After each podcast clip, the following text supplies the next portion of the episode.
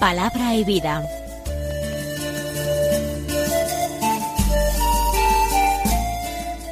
Con el padre Manuel Horta, desde Sevilla.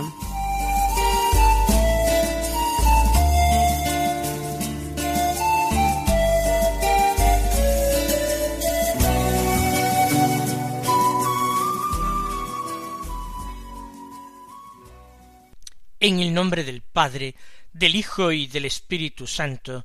Amén. Alabados sean Jesús y María.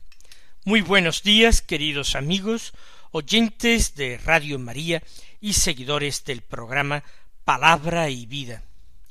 Hoy es el sábado de la décimo octava semana del tiempo ordinario.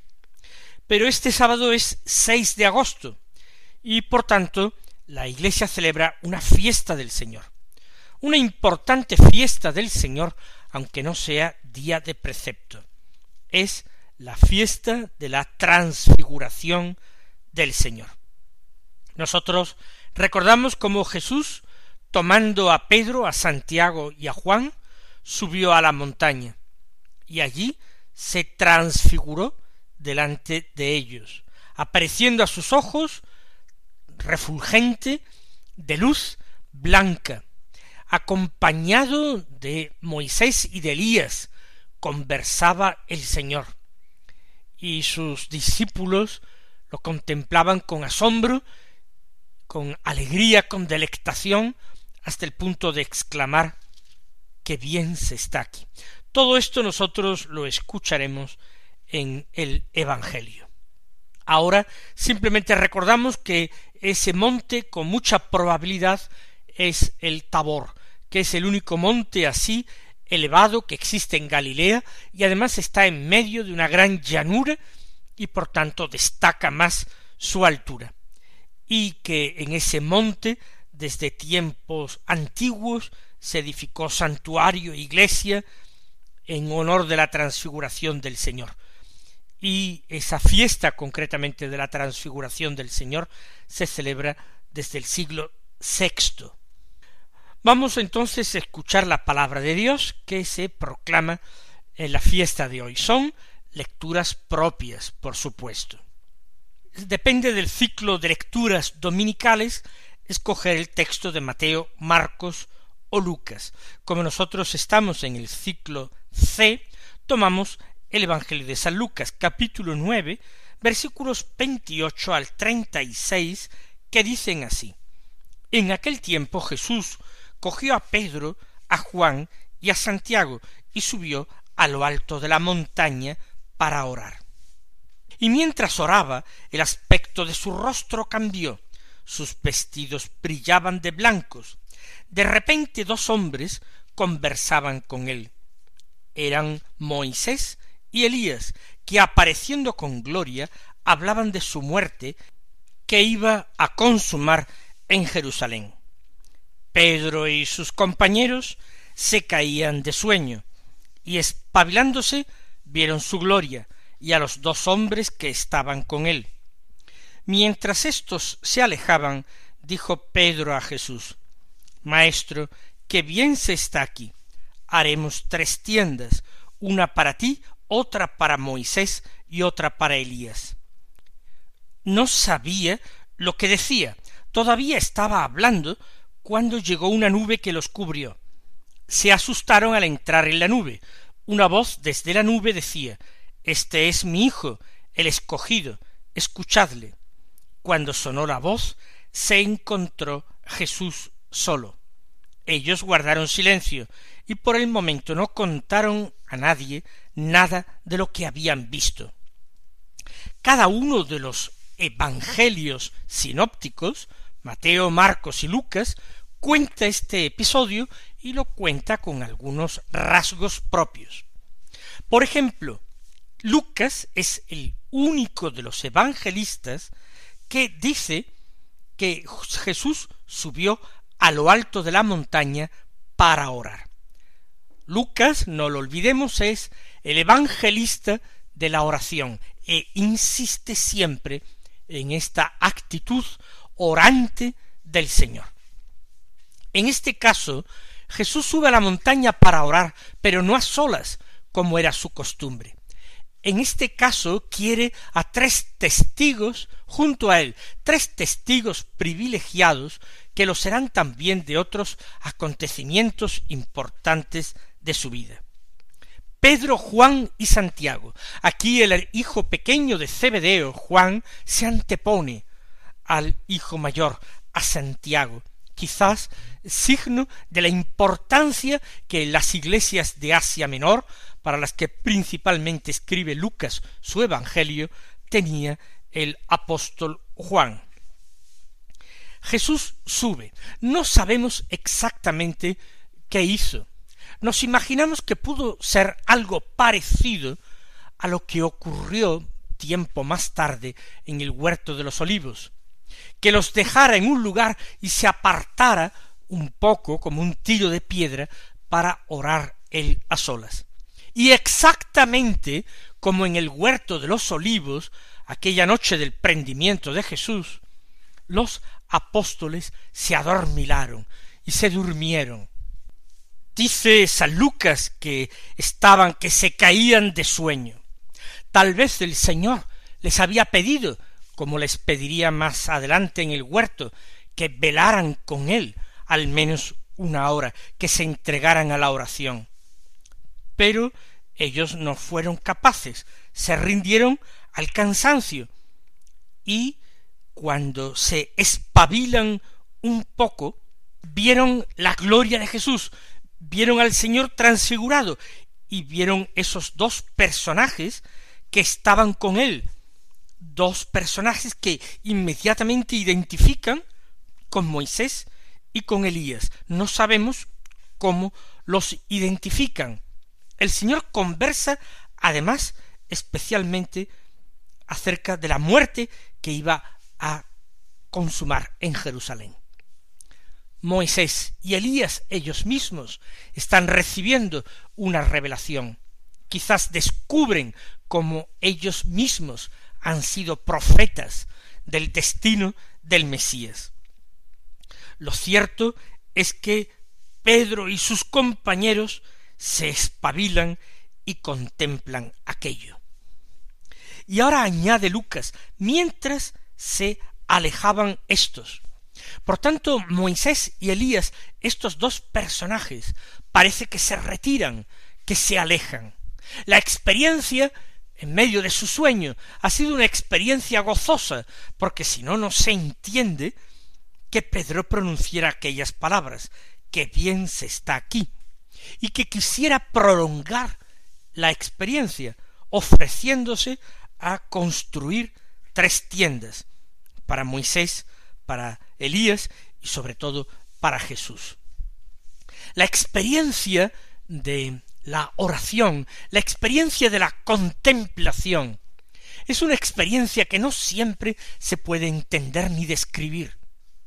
Una experiencia de aquel que parece que duerme, que parece que sueña y que parece que en el momento en que Dios lo dispone y lo quiere, se espabila para entender algo, para gustar algo, aunque sea fugazmente.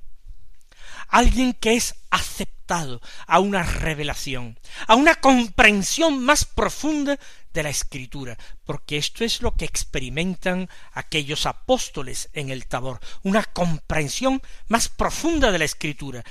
Ahora Moisés y Elías, la ley y los profetas, hablan están vivos, conversan con Jesús, es decir, hay una relación entre lo antiguo y lo nuevo, entre el Antiguo Testamento y el Nuevo Testamento. El Evangelio está en perfecta continuidad con la revelación veterotestamentaria. No hay ninguna contradicción. Pero la palabra de Dios, que a veces es una palabra muda, una palabra del pasado, una palabra que no me dice nada, de repente se convierte en palabra viva, interpelante, hablada, de repente todo encaja, todo coincide, el Evangelio, la ley, los profetas. Y esto llena el corazón de gozo. Esto es algo tan extraordinariamente dulce y apetecible que hace que el hombre lo desee gustar siempre. Ya se trate de alta contemplación, ya de alguna consolación más o menos intensa. Pero la experiencia más profunda no es esta que han vivido Pedro y sus compañeros hasta ahora. La experiencia más profunda es una experiencia de oscuridad, de nube, la nube que lo cubre todo, y ellos se asustan, porque la experiencia de nube, de noche, de prueba, de purificación, es experiencia terrible para el hombre. Desde la nube suena una voz, una revelación profunda que tiene que ser aceptada en la fe. Este es mi Hijo, el escogido, escuchadle. Después de esto ellos vieron a Jesús solo, a Jesús como antes lo veían, y guardaron silencio, porque hay experiencias que difícilmente se pueden transmitir con palabras. Que nosotros también sintamos ese deseo de oración, de retirarnos al monte, no digo ya a solas, sino con Jesús y con toda la Iglesia y los santos nuestros intercesores, y los ángeles especialmente nuestro ángel de la guarda. Que el Señor nos permita cumplir nuestro deseo,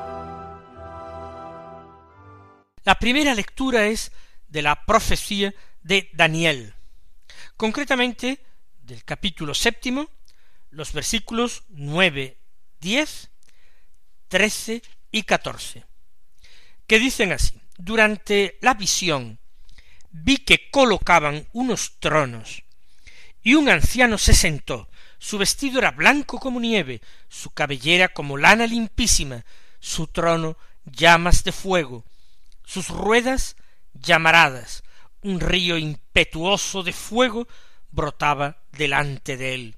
Miles y miles le servían, millones estaban a sus órdenes. Comenzó la sesión y se abrieron los libros.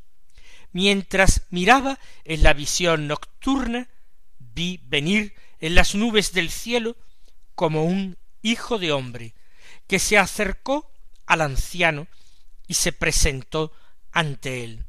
Le dieron poder real y dominio.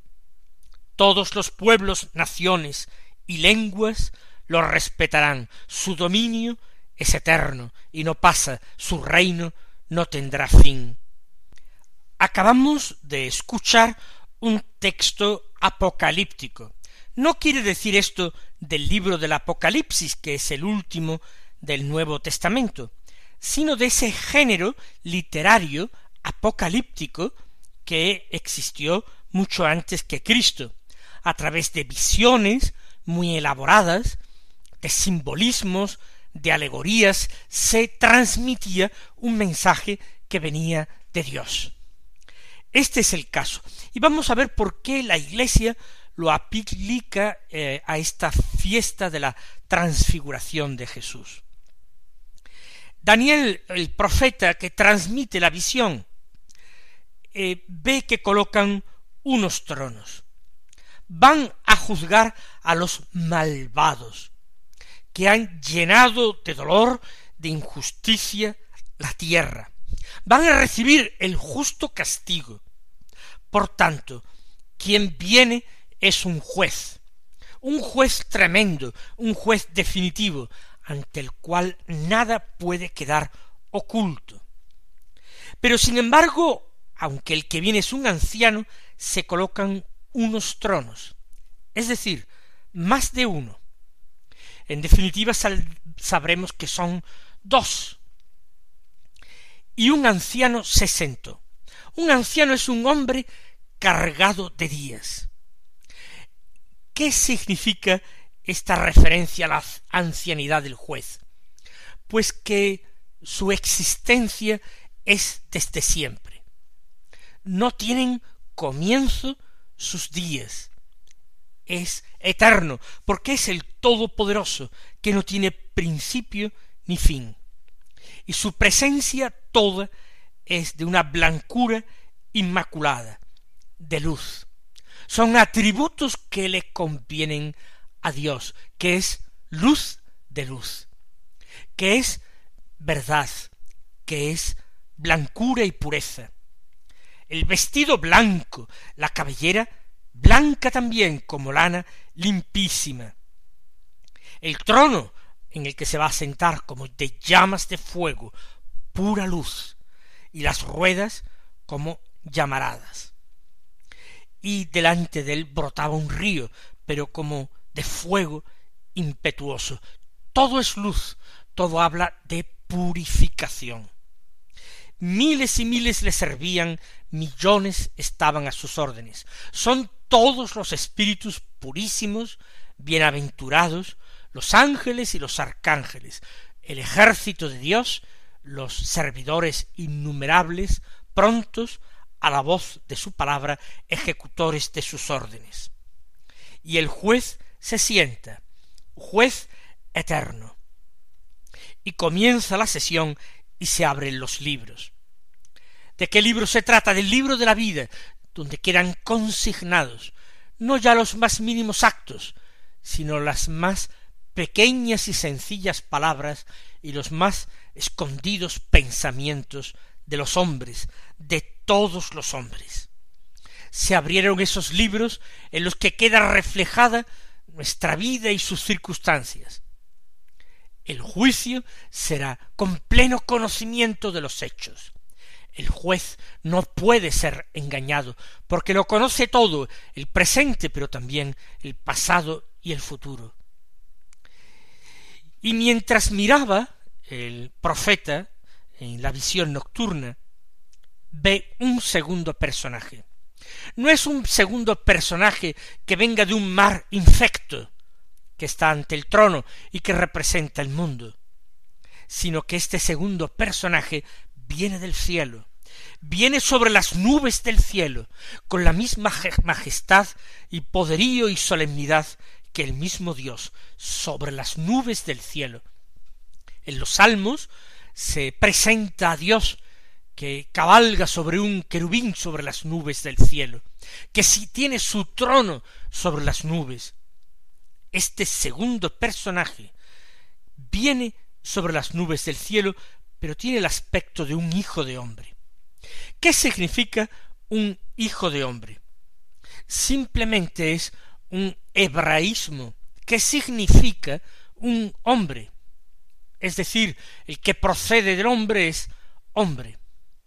Por tanto, este personaje singular, a diferencia del primero, del primer personaje divino, que tiene un aspecto que no es humano, este sí, es un hombre, y se acerca al anciano y se presenta ante él.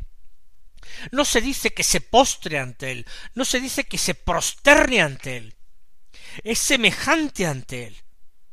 Otro trono está junto al del anciano, ha sido colocado para él desde el principio. Él se presentó ante él y le dieron poder real y dominio. El mismo poder y dominio del que está sentado en el trono, eso mismo tiene aquel que es como hijo de hombre que ha venido sobre las nubes del cielo. Y como se le da el poder real y el dominio pleno, todos los pueblos, naciones y lenguas lo respetarán, todos aquellos que esperan el juicio ante el trono. Y dice el vidente, dice el profeta, su dominio es eterno, no pasa, su reino no tendrá fin. Nosotros desde nuestra privilegiada perspectiva, desde eh, la privilegiada perspectiva que nos da el vivir en los últimos tiempos, en que la revelación ha sido completada, vemos perfectamente aquí a el Hijo eterno del Padre, el Hijo que se encarna, que es Hijo de Dios, ciertísimamente desde la eternidad, pero que también es Hijo del hombre, por designio divino, para salvar a los hombres, pero también para juzgar a los hombres. El que es igual al Padre, Dios de Dios, Dios verdadero de Dios verdadero, engendrado, pero no creado, igual al Padre, que se presenta ante el Padre y que recibe del Padre, porque todo lo recibe del Padre, poder real y dominio. Es constituido Rey eterno, Señor universal. Recordamos las palabras del ángel Gabriel en el momento de la anunciación. El Señor Dios le dará el trono de David su padre, reinará sobre la casa de Jacob para siempre, su reino no tendrá fin, exactamente las mismas palabras de la profecía de Daniel. Su dominio es eterno y no pasa, su reino no tendrá fin. En el momento de la transfiguración, Jesús que era para sus apóstoles el Hijo del hombre, un Hijo de hombre, brilla, refulge ante ellos con resplandor de divinidad. Es el Hijo del hombre que se sienta a la derecha del Padre. Es el Señor de cielo y tierra, ante el cual la ley y los profetas, Moisés y Elías buscan un sentido a sus palabras, reciben de él enseñanza. Moisés y Elías ya no son maestros, sino pequeños discípulos en comparación de este Jesús transfigurado, que es el Hijo del hombre que vio Daniel en su visión nocturna. Vamos también nosotros a postrar y adorar. Vamos a pedir al Señor que crezca nuestra fe, que crezca nuestra esperanza en ese juicio, pero que crezca también nuestro amor sin límites por Jesús nuestro Señor, y por el Padre Dios que está sentado en el trono, y por ese amor de ambos, amor personal y eterno, que es el Santo Espíritu que nosotros albergamos en el templo de nuestro corazón. Él nos llene de sus bendiciones y hasta mañana si Dios quiere.